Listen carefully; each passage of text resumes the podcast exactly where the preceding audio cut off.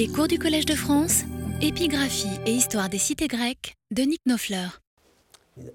Mesdames et messieurs, c'est une espèce de fascination qu'a exercée dès l'Antiquité auprès de certains intellectuels la personne et l'œuvre de l'Athénien Démétrios, du Dème de Phalère, un philosophe au pouvoir, dirigeant pendant dix ans la plus prestigieuse des cités grecques, lui assurant la paix, lui imposant des réformes nécessaires, poursuivant son œuvre au-delà de cette période, en exil certes, mais à Alexandrie, la plus illustre des nouvelles métropoles, y jouant le rôle de conseiller culturel auprès du premier des Ptolémées, inspirant l'idée du musée et de la bibliothèque, participant même, selon une tradition certes un peu plus tardive, à la grande aventure de la traduction en grec des livres saints du judaïsme, la fameuse Septante.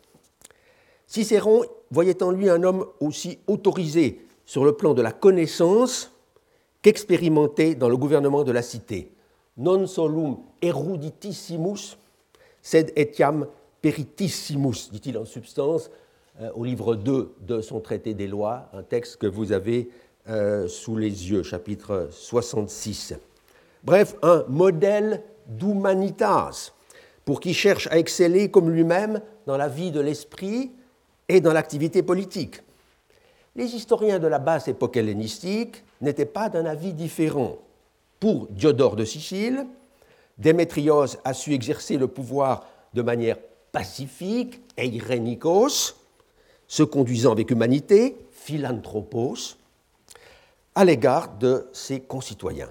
Strabon, le grand géographe, relève que cet homme appelé à gouverner Athènes non seulement ne supprima pas la démocratie, il répond là à des objections, euh, mais au contraire la redressa, l'amenda, c'est au livre 9, chapitre 1, 20, euh, ou monon ou cateluse ten democratian al epenortose, hein, euh, redressement. Certes, quelques auteurs de l'époque impériale avancée, et parmi les plus cancaniers, Athénée et Diogène Laërce, l'historien des philosophes, se sont plus à recueillir des anecdotes qui ne le montrent pas toujours à son avantage dans la vie privée et même dans sa vie publique. Mais cela n'a manifestement pas suffi à ternir le portrait que Démétrios, tout le premier, s'était employé à brosser de lui-même.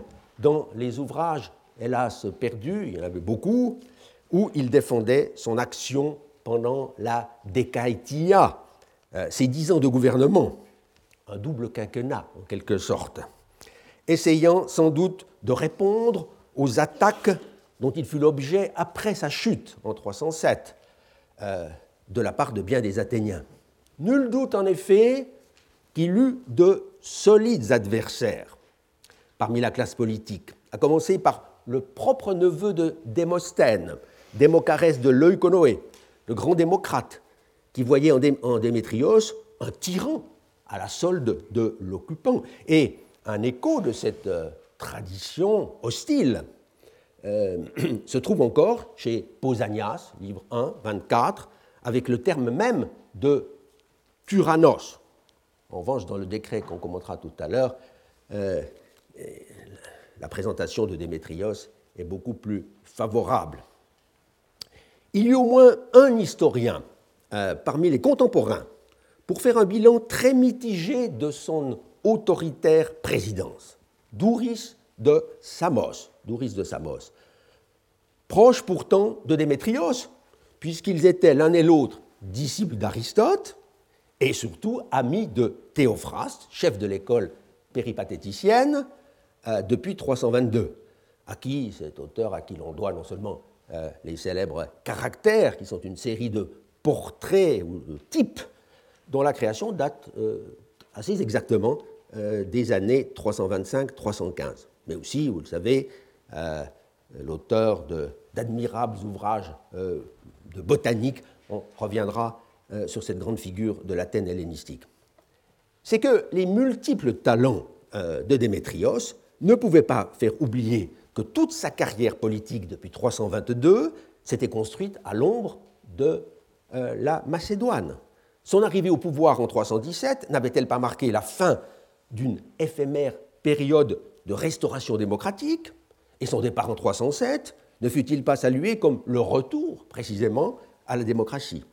Comment alors concilier euh, tout cela avec l'éloge appuyé qui lui a été décerné, euh, parfois de son vivant, comme dans cette inscription euh, du Dème d'Aixoné, sur laquelle on reviendra, et surtout par la postérité. Et d'abord, comment comprendre, chose tout de même extraordinaire, que cet homme ait pu, une décennie durant, se maintenir à la tête d'une cité qui, depuis deux siècles, avait pour principe fondamental de renouveler chaque année ses autorités politiques au plus haut niveau. Je ne veux pas pour autant reprendre le détail des circonstances connues essentiellement par Diodore, euh, Diodore au livre 18 et bien analysées par Habicht et d'autres, qui fragilisèrent dès le début le régime démocratique installé à Athènes au printemps 318, quand, on s'en souvient peut-être, le nouveau régent de la Macédoine, Polyperchon, s'employa à éliminer les régimes oligarchiques, naguère imposés aux cités par le régent précédent, Antipatros. Mais le fils de ce dernier, Cassandre, n'était pas homme à se laisser faire. Dans le jeu très serré qu'il mena avec son rival pour rétablir sa domination sur Athènes, il conservait en main euh, une carte très importante, la garnison macédonienne du Pirée, dont le commandant, Nicanor, lui restait fidèle en dépit des demandes d'évacuation qui lui étaient adressées euh, par le nouveau gouvernement athénien, sans parler des ordres combinatoires qui lui venaient de Pella, où l'assise encombrante reine-mère, la mère d'Alexandre le Grand, Olympias, farouchement opposé à Cassandre, comme déjà Antipatros, appuyait, pardon, euh, euh, menaçait donc euh, le chef de la garnison macédonienne. La situation des Athéniens était ainsi peu confortable. Eux qui avaient perdu le contrôle de leur port, cela ne les empêcha pas de fêter le retour de la liberté en célébrant avec éclat les grandes panathénées quadriennales, pas été fêté depuis 322 euh, et qui tombait précisément, très opportunément, euh, dans l'été 318. D'autre part, comme nous l'enseigne une euh, des rares inscriptions bien conservées de ce bref intermède démocratique, à savoir le beau décret pour Euphron de Sicyone, les Athéniens eurent à cœur de remplacer les stèles qui avaient été délibérément détruites sous l'oligarchie du fait qu'elles en auraient des adversaires du pouvoir macédonien. En même temps, ils renouvelaient les privilèges octroyés à leurs anciens bienfaiteurs, fussent-ils décédés comme précisément Euphron.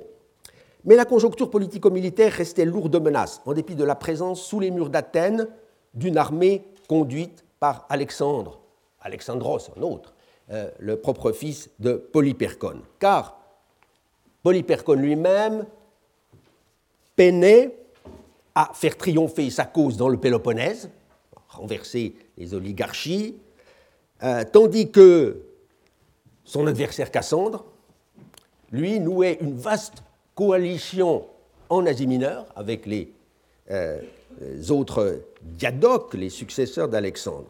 Cet Asie mineure qui est là le théâtre de gigantesques affrontements euh, dans lesquels je ne puis pas entrer ici.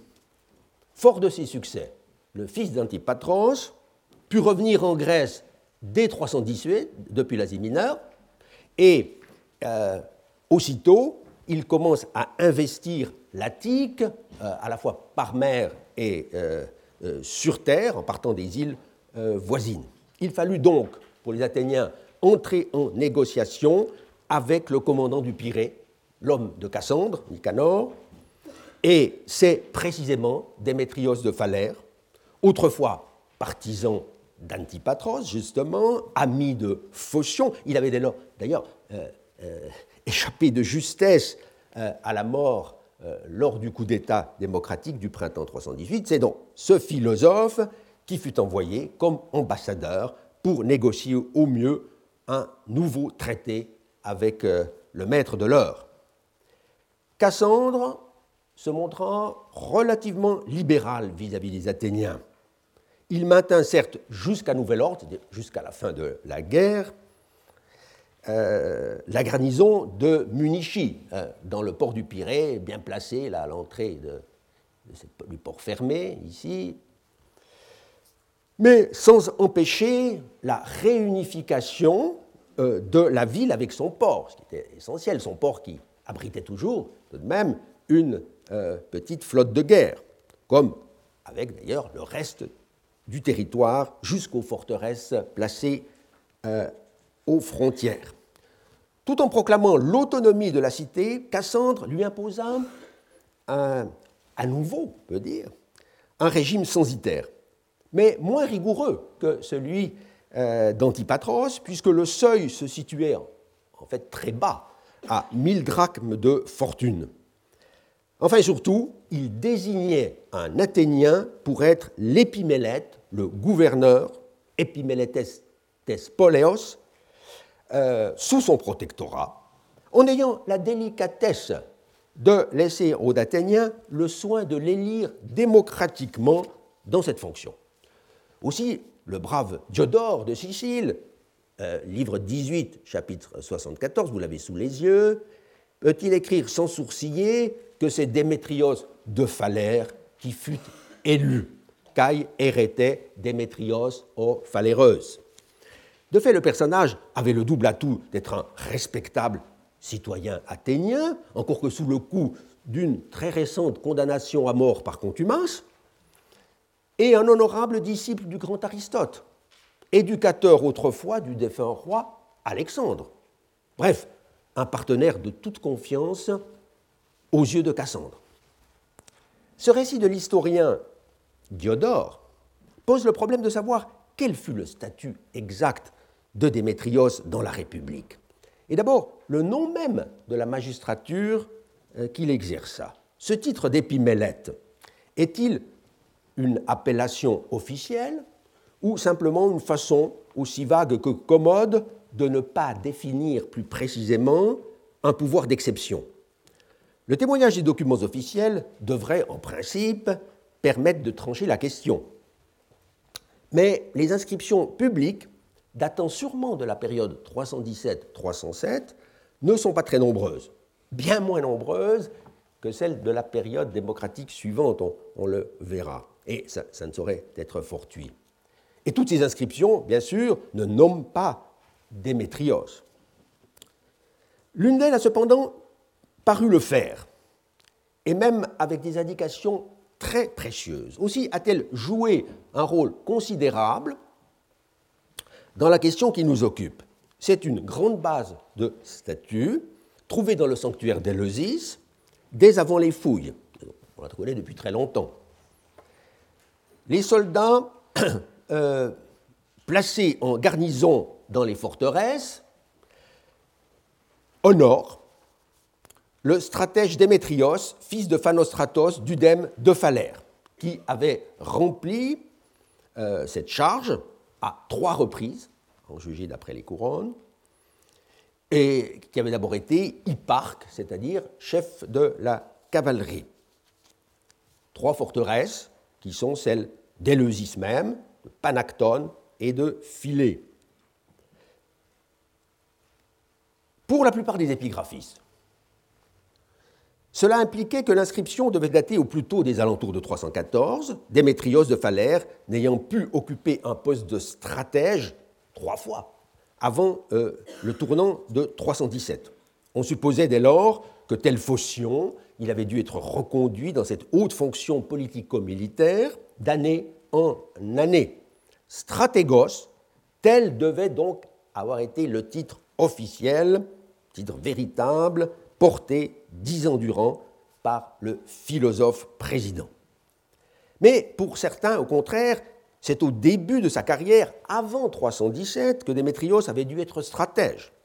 Or, on sait aujourd'hui que ces deux variantes sont également ruineuses. En effet, comme l'a montré l'américain Stephen Tracy, il y a une quinzaine d'années, le Démétrios de la statue d'Éleusis, œuvre du sculpteur euh, Sosithéos, qui est malheureusement inconnu par ailleurs, est en réalité son petit-fils, exactement homonyme, qui fit lui actif au milieu du IIIe siècle. Ce qui aurait pu suffire à le démontrer, c'est qu'il n'existait pas encore, à la fin du IVe siècle, une circonscription militaire englobant autour d'Éleusis les deux forteresses euh, de Panactone et de Philée. Ici, cette circonscription. Elle n'existait pas à l'époque de Démétrios euh, elle ne date, on le verra, que euh, des années 280. D'autre part, et c'est avec cela que Tracy a donné le coup de grâce à l'identification traditionnelle, l'inscription d'Éleusis est l'œuvre d'un lapicide euh, bien plus tardif, vers 240 précisément. Plus question donc de s'appuyer sur ce document pour établir le titre officiel du disciple d'Aristote. Depuis longtemps, euh, on aurait dû douter, à vrai dire, que Démétrios eût jamais été stratège. Non pas qu'un intellectuel grec euh, euh, ne put revêtir une telle magistrature. Le cas de Sophocle prouve le contraire, et il n'est pas le seul. Mais parce que nos sources ne le montrent pratiquement jamais dans une fonction militaire, ne serait-ce que pour se gausser de, euh, de ce philosophe en armes. Le haut commandement militaire, dans l'Athènes de ces années-là, est exercé de fait par le chef de la garnison macédonienne du Pirée. Et Démétrios paraît s'être bien gardé d'inférer avec le représentant direct de Cassandre quand il s'agissait de défendre la cité contre les rivaux de ce, roi ou quasi-roi. Il est vrai qu'en 307, lors de l'attaque victorieuse du prince Démétrios Poliorcète, notre Démétrios de Phaleur aurait fonctionné comme stratège, stratégone, selon euh, Paulien, le tardif auteur des stratagèmes, livre 4, 7, qui, en lui-même, n'a guère d'autorité, euh, surtout en matière d'institution. Ce qui est sûr, c'est que euh, Démétrius de Phalère fut un piètre commandant, s'il l'a été réellement, dont le Poliorcète ne fit qu'une bouchée. La magistrature revêtue par Démétrios de Phalère durant son décennat devait donc avoir un caractère civil. De fait, on sait qu'il fut archonte éponyme pour l'année 309-8, mais seulement pour cette année. Et on lit avec intérêt chez Diogène Laërce, 576, qu'après la chute du personnage, tenu alors pour un tyran illégitime, l'année en question reçut la mention anomia, anomia, illégalité, ou plutôt, je pense, techniquement, anarchia, sans archonte, ce qui était une façon de faire disparaître son nom pour toujours. C'est d'ailleurs euh, cette damnatio memoriae, comme disent les érudits, qui explique en partie que l'on ait si peu d'inscriptions euh, concernant Démétrios, et qu'en particulier soit perdu la plupart des monuments dressés en son honneur. Il y en avait pourtant euh, un bon nombre, plusieurs centaines, disaient ses biographes et pratiquement toutes ces effigies furent abattues après 307. Le bronze étant récupéré pour la fabrication d'objets euh, triviaux, des pots de chambre, disent certains biographes. Seule aurait été épargnée la statue qui se trouvait sur l'acropole, parce que, ajouterons-nous, elle était une consécration à la déesse Polyade, bien sûr, et par là intouchable. Mais l'un de ces monuments est néanmoins parvenu jusqu'à nous. En effet, on a découvert en 1968, dans la campagne attique, un socle en morceaux portant l'inscription que voici, vous l'avez sous les yeux, Sphetioi, Demetrion, Phanostratou, Phalerea, Anetekan, Antigono, euh, pardon, Antignotos et la signature de l'artiste. Donc, les gens du dème de Sphétos, au pied sud de Limette, avaient érigé une effigie de Démétrios. Malgré le doute qui s'est installé y compris, chose remarquable, chez Habicht, dans sa synthèse, dans une monographie toute récente, il me paraît clair que le personnage honoré ici est notre Démétrios et non pas son petit-fils, euh, le personnage qui était donc honoré par la base euh, d'Eleusis. Euh, le fait seul que le personnage ne porte aucun titre et témoigne peut-être de sa grande notoriété, justement. Et la forme allongée du socle n'interdit pas non plus, bien au contraire, de songer à une statue équestre. Or, précisément, ce sont des eikones f hippou, qui le plus souvent représentaient Démétrios de Phalère au témoignage de nos sources littéraires, de Diogène Laërce en particulier. Il est certes permis de s'étonner euh, euh, d'un tel honneur pour Démétrios, dans la mesure où la statue équestre était réservée normalement à des officiers supérieurs et surtout à des rois ou roitelets. Comme le montre à Athènes même la mention d'un tel monument dans le décret voté en 314-13, donc sous le gouvernement de Démétrios, pour le satrape de Carie euh, Azandros, un partisan de Cassandre bien sûr, à la suite d'une expédition euh, faite euh, à l'aide des navires fournis par cet Azandros, peut-être dans les Cyclades. Comment, évidemment, vous le voyez ici, il est dit, il, est octroyé au personnage une statue, icona, de bronze, qui est dite F. Hippu Enagora, un honneur très considérable, cette statue équestre au cœur de, euh, au cœur de la cité. Comment expliquer alors que Démétrios, qui était tout sauf un grand capitaine, euh, fut statufié de cette manière non seulement à Sphétos, mais probablement dans la plupart des dèmes de euh, l'Attique et à Athènes même. C'est, à mon avis, que le système des honneurs était alors en pleine évolution, même mutation, en cette fin euh, du IVe siècle. L'orateur d'Emad, on s'en souvient peut-être, avait été le premier civil à partager un privilège réservé jusque-là aux stratèges vainqueurs, en ayant une simple statue, non pas une statue équestre. On peut dès lors, me semble-t-il, admettre une nouvelle avancée, 20 ans plus tard, en tant que détenteur, ou du moins euh, représentant de l'autorité suprême, Démétrios s'identifie en quelque sorte à un prince victorieux. Reste alors une inscription qui a été beaucoup discutée, car il est certain que Démétrios y apparaissait avec son titre. Il s'agit euh, de la stèle illustrée au début de la leçon, dont je donne ici la transcription. Euh, il s'agit euh, d'un décret où les gens du dème d'Aixonet, dont on parlait la semaine dernière au séminaire, font état des services rendus par euh, ce personnage en l'an 317 ou euh, peu après, quand la ville, dit le décret, c'est un témoignage intéressant, était coupée du Pirée en raison de la guerre, Paul Polémon, le mérite de Démétrios ayant été d'obtenir, grâce à une ambassade, la réunification des deux parties en un tout, eisto auto. Eisto auto, on retrouvera plus tard cette expression remarquable.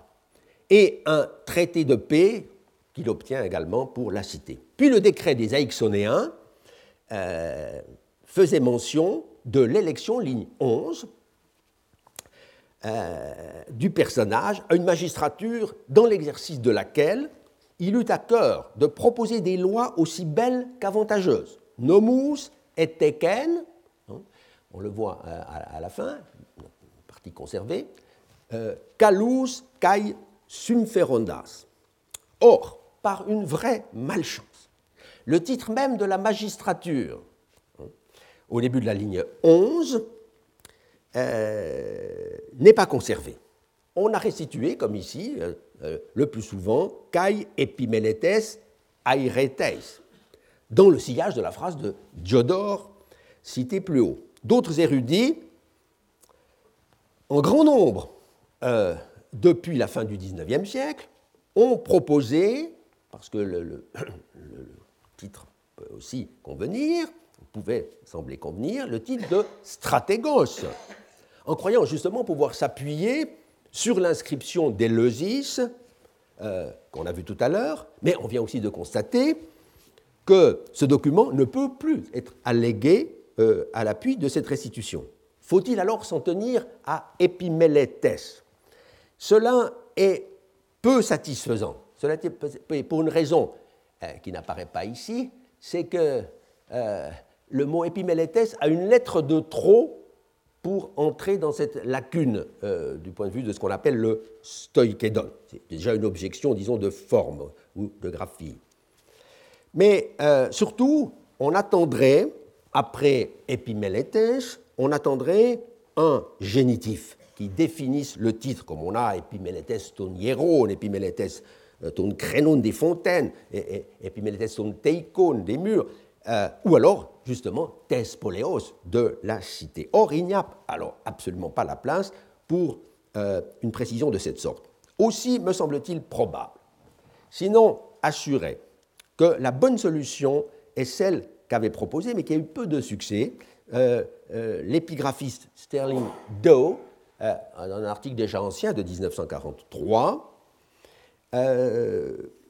en optant pour le titre Nomotetes, Nomotetes, Nomotète, magistrature existant depuis longtemps, mais exercée jusqu'en 322 sous forme collégiale.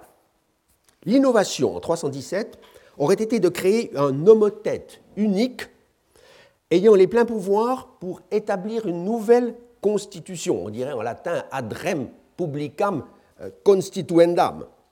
De fait, c'est en tant que législateur que Démétrios est mentionné dans un euh, document ancien, euh, la chronique de Paros au IIIe siècle déjà, et qu'il apparaît ensuite, le plus souvent, chez Cicéron, dans un passage aussi de sa République, livre 2, euh, chapitre 1, qui voit en lui le dernier législateur athénien, après Solon et Clisthène, vous voyez qu'il est en fort bonne compagnie, un Démétrios venu comme au chevet d'une cité déjà souffrante et abattue, exsanguis et iacens.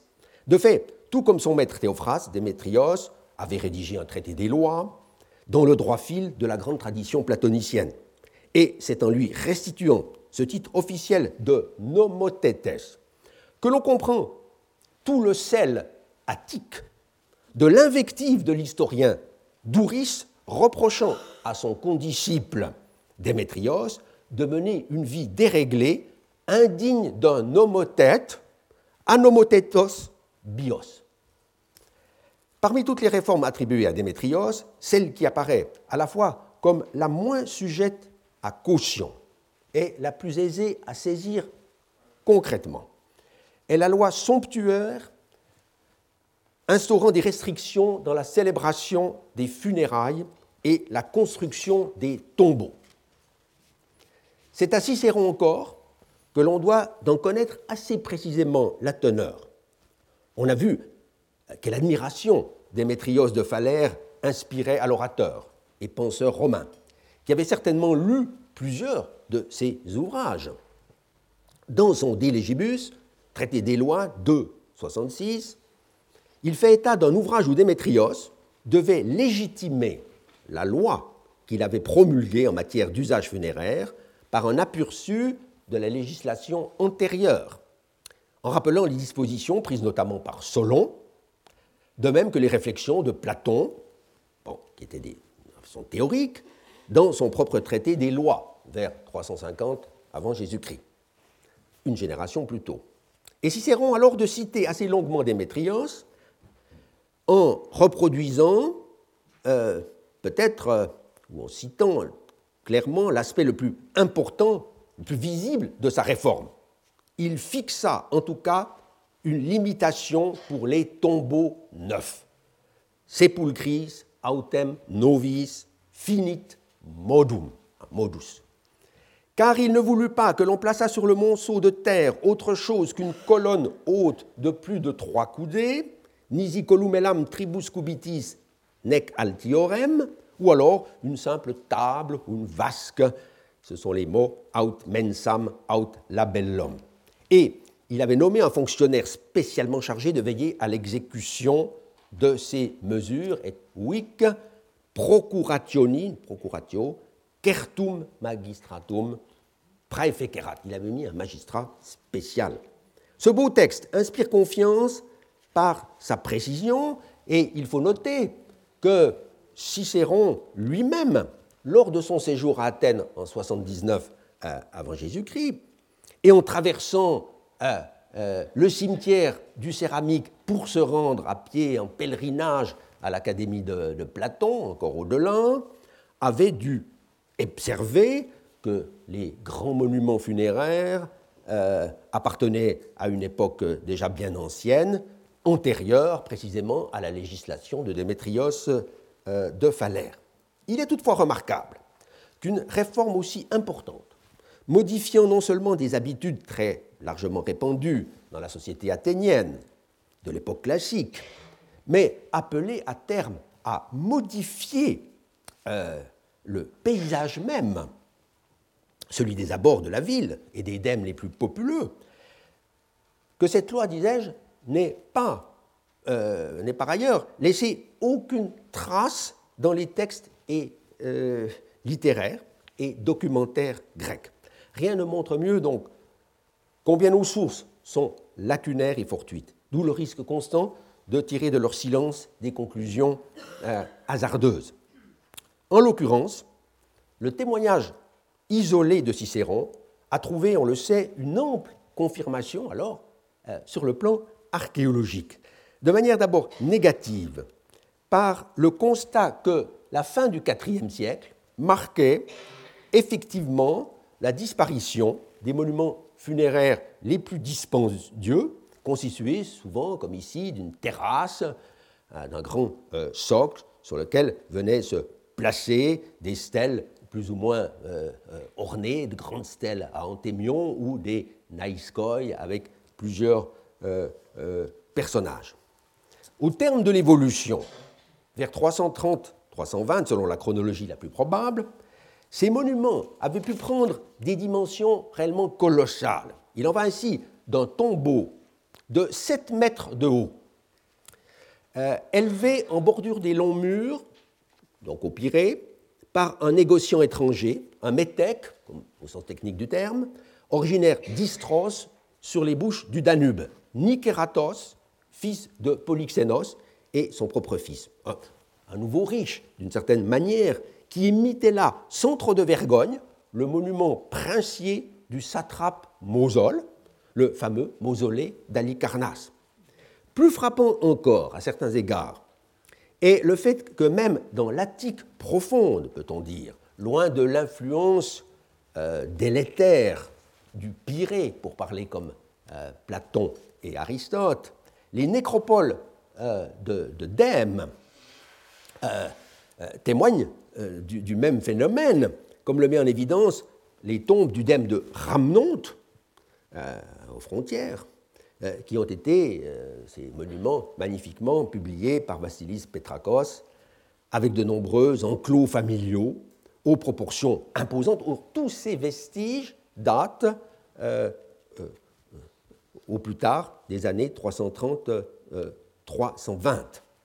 Mais la réforme de Démétrios a également entraîné la disparition euh, des relativement euh, sobres euh, stèles attiques, comme celle-ci, une petite stèle à, fronton et à, rosette, même s'il arrive parfois d'y trouver des ajouts, des ajouts du IIIe siècle, sur un monument familial, ça n'a rien de surprenant. Il est clair que la loi de Démétrios ne visait que les tombeaux déjà existants,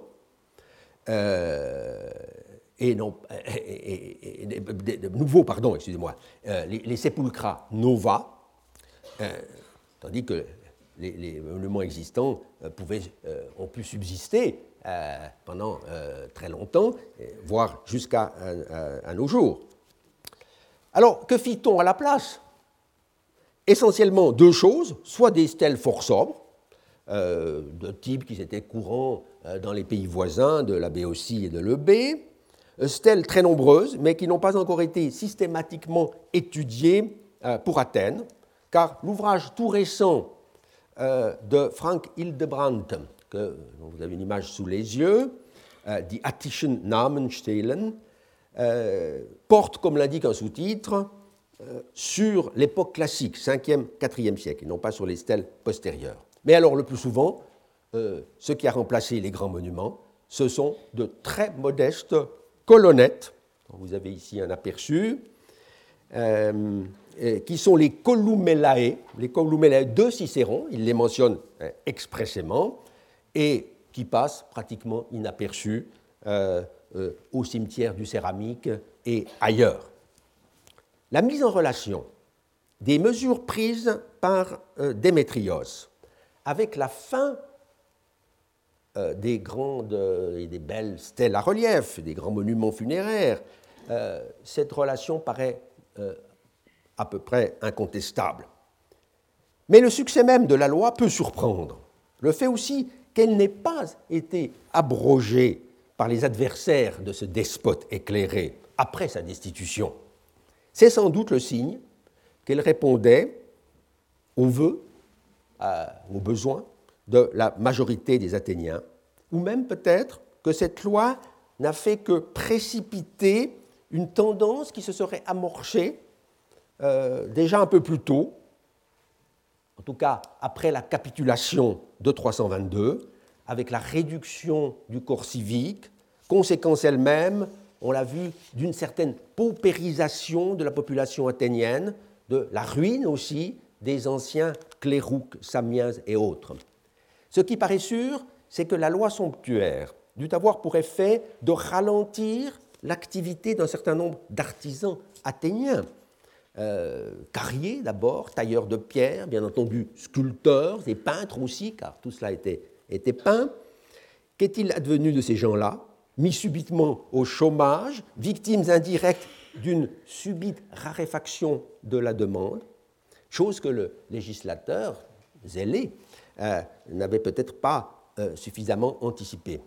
Habicht a, fait l'hypothèse, très séduisante, que bien des artisans parmi les meilleurs avaient pu prendre le chemin de l'exil pour s'employer dans telle ville nouvelle, ainsi pas trop loin d'Athènes, à Démétrias, euh, au sud de la Thessalie, ville fondée par Démétrios, l'autre Démétrios Poliorcète, en 294, et où de fait on a trouvé une masse de belles stèles euh, funéraires, à vrai dire surtout des stèles peintes. J'avais moi-même suggéré, dès 1977, que la présence à Calcis, vers 300, d'un sculpteur athénien, Phéidipos Athénaios, auteur sur place de deux, voire de trois statue de bronze, et père par ailleurs d'un sculpteur actif à Delphes euh, au milieu du IIIe siècle, pouvait être mis en relation avec cet exode partiel, euh, justement, euh, des artistes athéniens. Et on pourrait citer également d'autres exemples illustrant éventuellement cet, exode. Il n'est donc pas interdit de penser que la loi de Démétrios, si elle obligea les familles les plus opulentes à ménager leur patrimoine, c'était vraiment le but, un des buts, eut aussi quelques effets pervers euh, pour l'économie athénienne. Dans son activité de législateur, Démétrios se préoccupa de réorganiser ou même de créer plusieurs magistratures. On vient de voir que d'après Cicéron, il avait chargé un, magistrat particulier, Certus Magistratus, pour veiller à l'application euh, de ces lois somptuaires. Sans doute s'agissait-il d'un ou de plusieurs épimélètes spécialisés, à moins, à moins, ça n'est pas exclu, que ce soin n'ait été confié aux magistrats appelés gunaikonomoi, les censeurs des femmes, qui sont encore inconnus à l'époque de la constitution euh, d'Athènes euh, écrite par Aristote ou ses disciples vers 325, magistrature donc nouvelle. Ce collège de gynéconomes est en tout cas, de la vie assez générale, une création imputable à Démétrios, s'inspirant sans doute du modèle fourni par le traité euh, des lois de Platon, où on voit de tels gynéconomes dans l'état idéal euh, athénien, euh, de Platon. Car ces gynéconomes ne veillaient pas seulement sur la moralité des femmes, en restreignant le luxe déployé par les Athéniennes les mieux dotées. Défense était faite par exemple aux grandes dames de se rendre en voiture et non pas à pied comme tout le monde au mystère d'Éleusis. Mais il leur interdisait également toute action par trop ostentatoire lors des mariages ou des funérailles précisément. Donc, ça pourrait entrer dans le même euh, ensemble de lois euh, euh, sur les funérailles. On sait par ailleurs que Démétrios créa ou réforma complètement un collège formé de gardiens des lois, les nomophylaques, nomophylakes. Et selon un grammairien de l'époque impériale, qui s'appelle Pollux, euh, c'était la transformation d'une magistrature existante déjà, mais sous un autre nom. Il y a donc une métonomasie, comme dit ce, grammairien, euh, celle des NDK, des 11, responsables des prisons. Donc il y aurait euh, une réforme du nom et aussi sans doute quant aux compétences, car ces nomophylaques en avaient certainement de plus étendues. Ils auraient exercé, selon d'autres sources, euh, une surveillance générale euh, sur la conduite des citoyens euh, et la légalité de toute, aussi de toute proposition de, décret ou de loi, se substituant en quelque sorte à l'ancienne aréopage. Le, chiffre même, le, nom même des, membres de ce collège est, sujet à caution certaines sources parlent de sept, donc c'est la preuve qu'on ne connaît pas bien encore cette institution et qu'il faudra attendre qu'une inscription euh, nous instruise sur leur compte.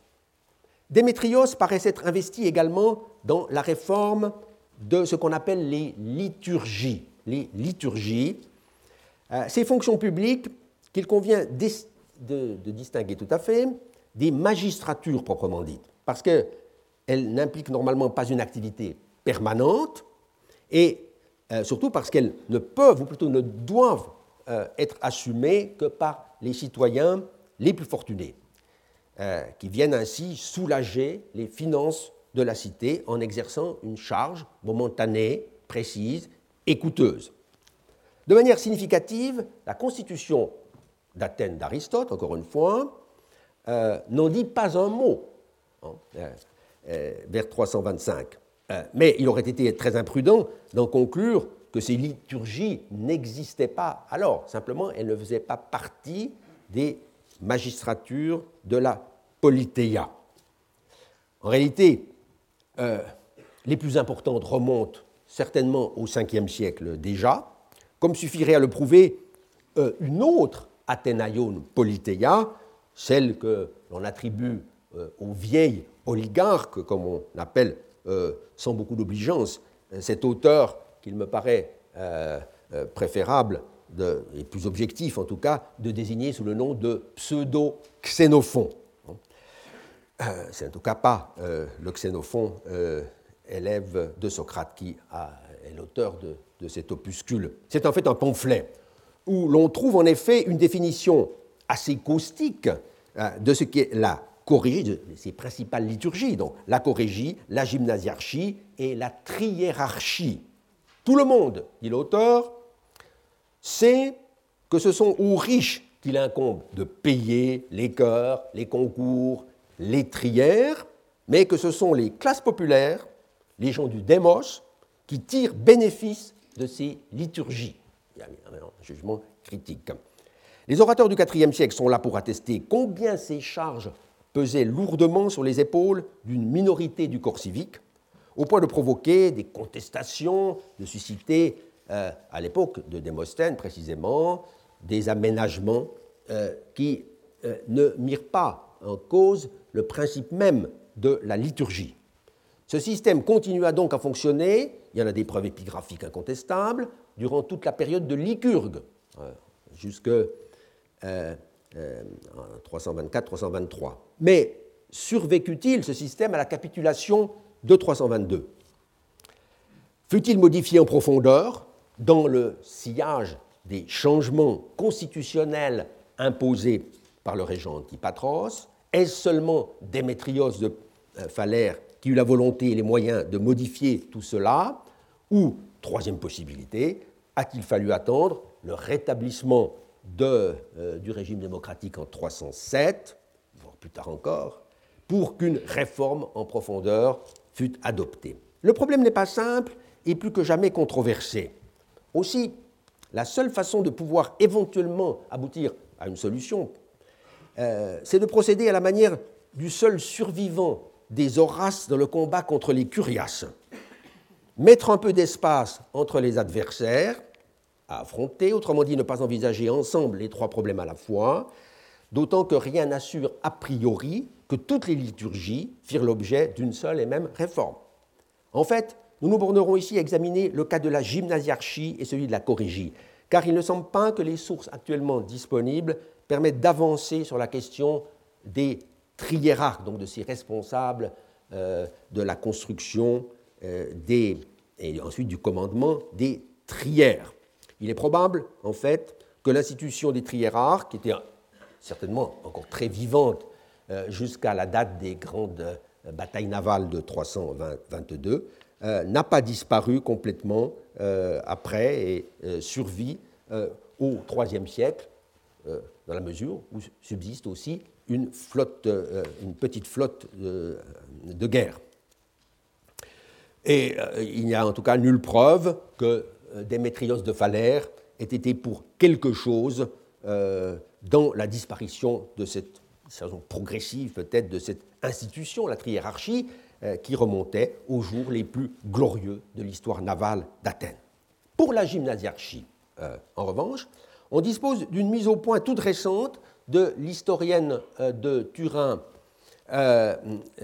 Enrica Culasso Gastaldi, paru en langue italienne dans le volume que vous avez sous les yeux, volume collectif franco-suisse, L'huile et l'argent de 2009, dont je m'inspirerai largement, sans crainte de marcher sur ces plates-bandes, puisque c'est d'une toute autre question que cette collègue viendra nous parler ici même en avril prochain. Ce qui caractérise la gymnasiarchie athénienne de type ancien, car c'est un terme qui existe depuis longtemps, euh, avant toute réforme, c'est de fonctionner dans le cadre du système des tribus. En effet, chaque année était désignée au sein des dix tribus de l'État athénien, mais sous le contrôle d'un des principaux magistrats de la cité, celui qu'on appelle l'archonte roi, en fait le roi, Basileus, vieille magistrature, un euh, gymnasiarchos, donc dix en fait, puisqu'il y en avait un par tribu, dont la tâche la plus visible était d'organiser la grande lampadédromie, la course au flambeau des Panathénées, euh, qui, se euh, disputait précisément dans le cadre des dix euh, des dix tribus. Dès le milieu du IIIe siècle, en revanche, on constate en divers documents que le gymnasiarque est un magistrat unique, élu, élu à main levée, euh, par l'ensemble du démos, et qui est marge au budget de la cité comme tous les autres détenteurs de l'arché. Donc un véritable magistrat gymnasiarchos. Un changement assez radical s'est donc produit dans l'intervalle. Il pourrait, de prime abord, être tentant euh, de faire de cette réforme un simple volet de la réforme éphébique euh, euh, que l'on a évoquée précédemment, cette réforme datable, on s'en souvient, de l'année 335-4. Mais Aristote, qui, dans la Constitution d'Athènes, décrit avec force détail le fonctionnement de, l'éphébie, euh, n'en souffle mot du gymnasiarque. Il n'en euh, dit, rien. On voit que chez lui, le responsable de la formation des éphèbes, au gymnase précisément, est le cosmète, cosmètes, celui qui fait régner le bon ordre, cosmos, dans l'univers de ces jeunes gens turbulents. Rôle que confirment entièrement les inscriptions contemporaines. Cela invite donc à penser à une époque un peu postérieure pour l'introduction de la gymnasiarchie en tant que magistrature préposée à la direction générale des éphèbes et à la haute main sur les différents lieux d'exercice, c'est-à-dire sur les euh, gymnases. De fait, dès 1912, un érudit allemand, Euler, avait suggéré d'attribuer cette réforme à l'époque de Démétrios de Phalère. Mais il n'avait guère été suivi, faute d'indices précis. Madame Coulasso Gastaldi s'est employée à donner plus de consistance à cette idée quasi centenaire en reprenant l'examen de quelques inscriptions.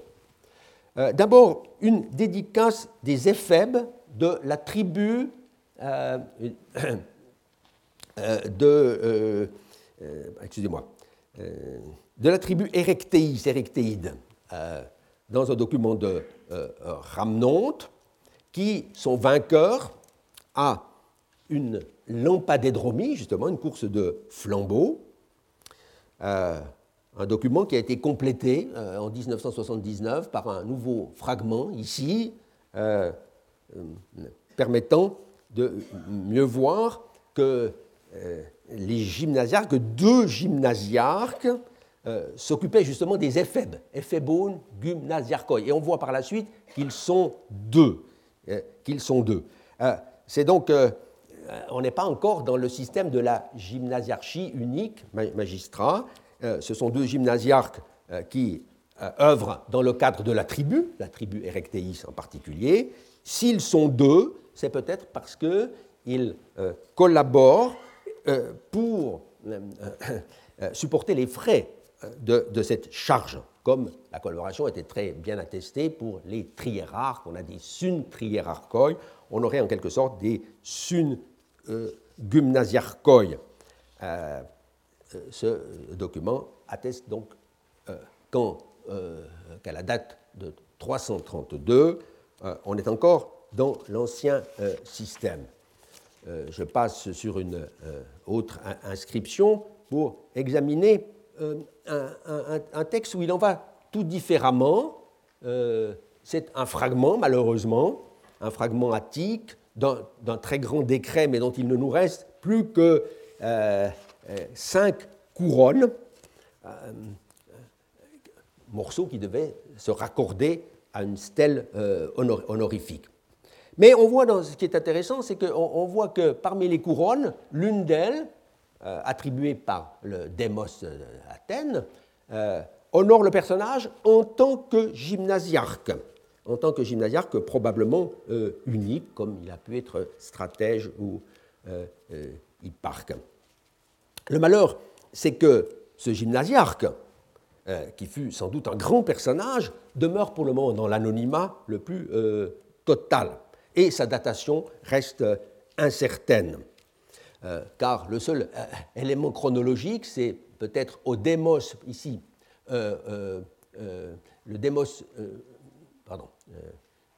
le démos O en Imbro, qui suppose donc que les Athéniens sont encore maîtres euh, d'Imbrose, cette île qu'ils ont perdue en fait à partir de, 318 en la récupérant que, plus tard. Et finalement, c'est un indice sur lequel on ne peut pas s'appuyer de manière totalement rigoureuse pour dater l'inscription vers euh, vers 318-315. Force est donc de reconnaître qu'il y a encore un certain flou, sfumato, euh, dans la connaissance que nous avons actuellement du passage de l'ancienne à la nouvelle gymnasiarchie. L'attribution ainsi à Démétrios euh, de Phalère est possible, séduisante même à certains égards, mais elle deviendrait probable si l'on pouvait imputer à ce législateur la réforme en quelque sorte parallèle de la corrigie. Mais en a-t-on les moyens actuellement?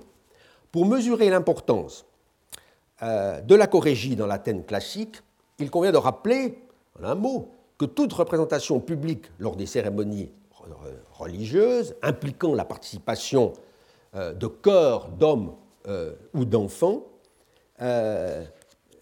avait besoin d'un corrège pour l'organisation des chœurs non seulement les concours de tragédie, les comédies, ou Dionysia, ou l'Énéa, mais d'abord et surtout l'exécution de ce qu'on appelait le, dithyramble, ce chant choral, euh, euh, qui donnait lieu, au Dionysie notamment, à un concours entre les tribus. Chaque choros, chaque chœur, supposait l'existence d'un chorégos, qui en assumait tous les frais.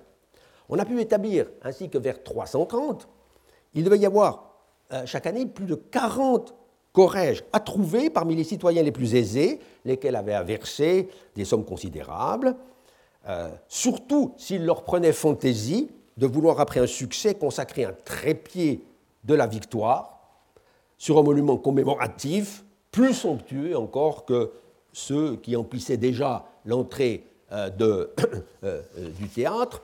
Aussi, en arriva-t-on à ériger de véritables édifices, comme le célèbre monument de Lysicrate, la lanterne de Démosthène, comme on disait autrefois, qui date de 334.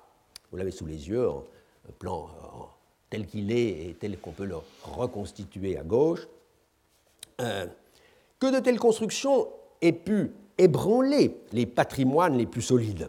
C'est Démétrios de Phalère lui-même qui le suggérait, puisqu'au dire de Plutarque, il tenait ce type de monument pour le cénotaphe, qui n'était pourtant pas des monuments funéraires, comme le cénotaphe, kénotaphion, des défuntes maisonnées, des familles qui se ruinent à, euh, ériger de tels euh, euh, monuments.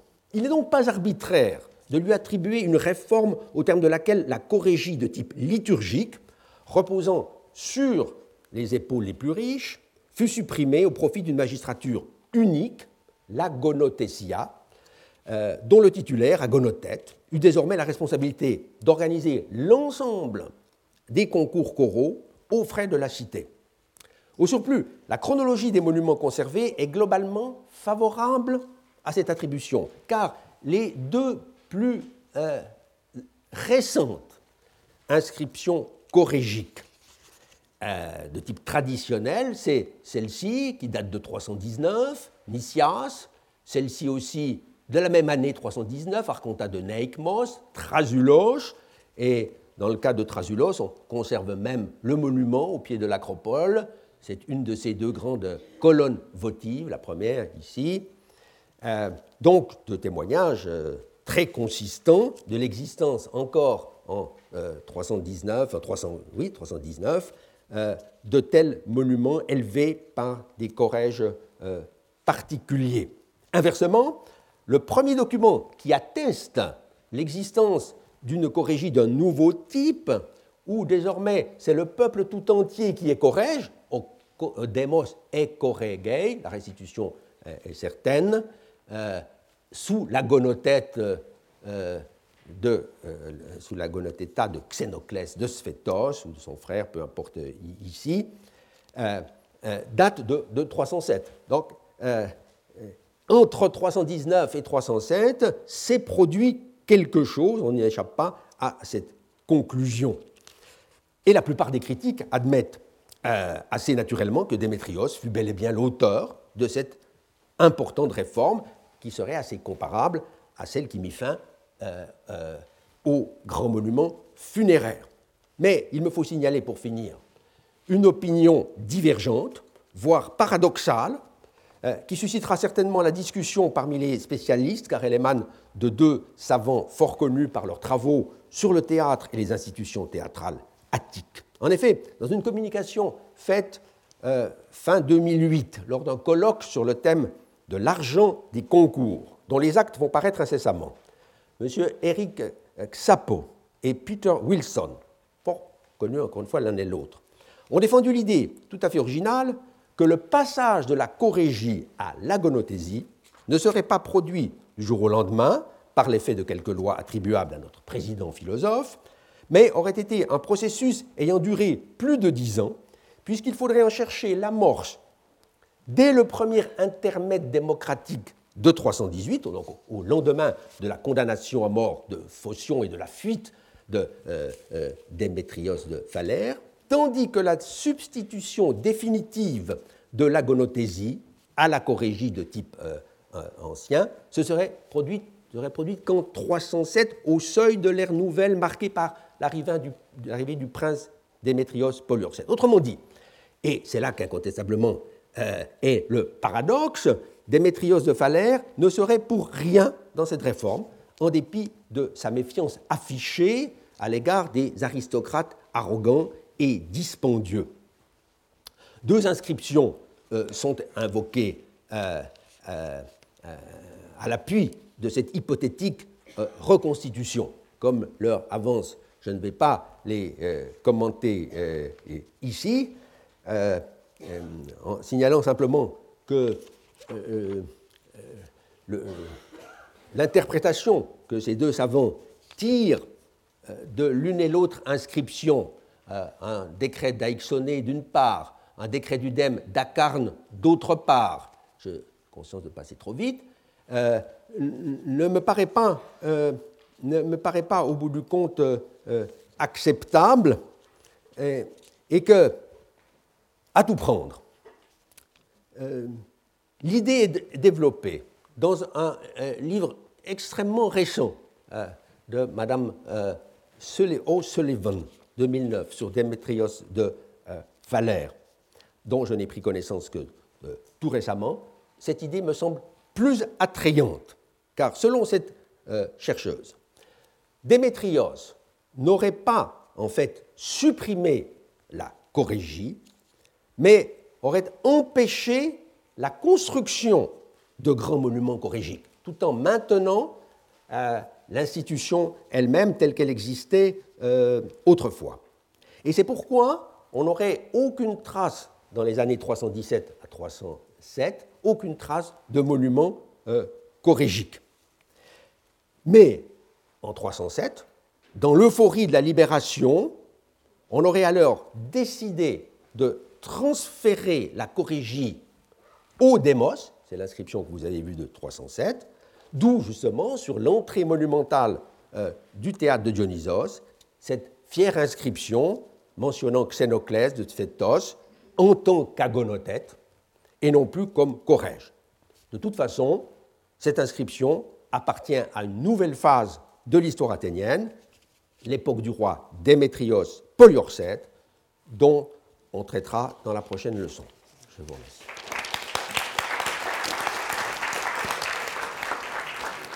Retrouvez tous les contenus du Collège de France sur www.colège-2-france.fr.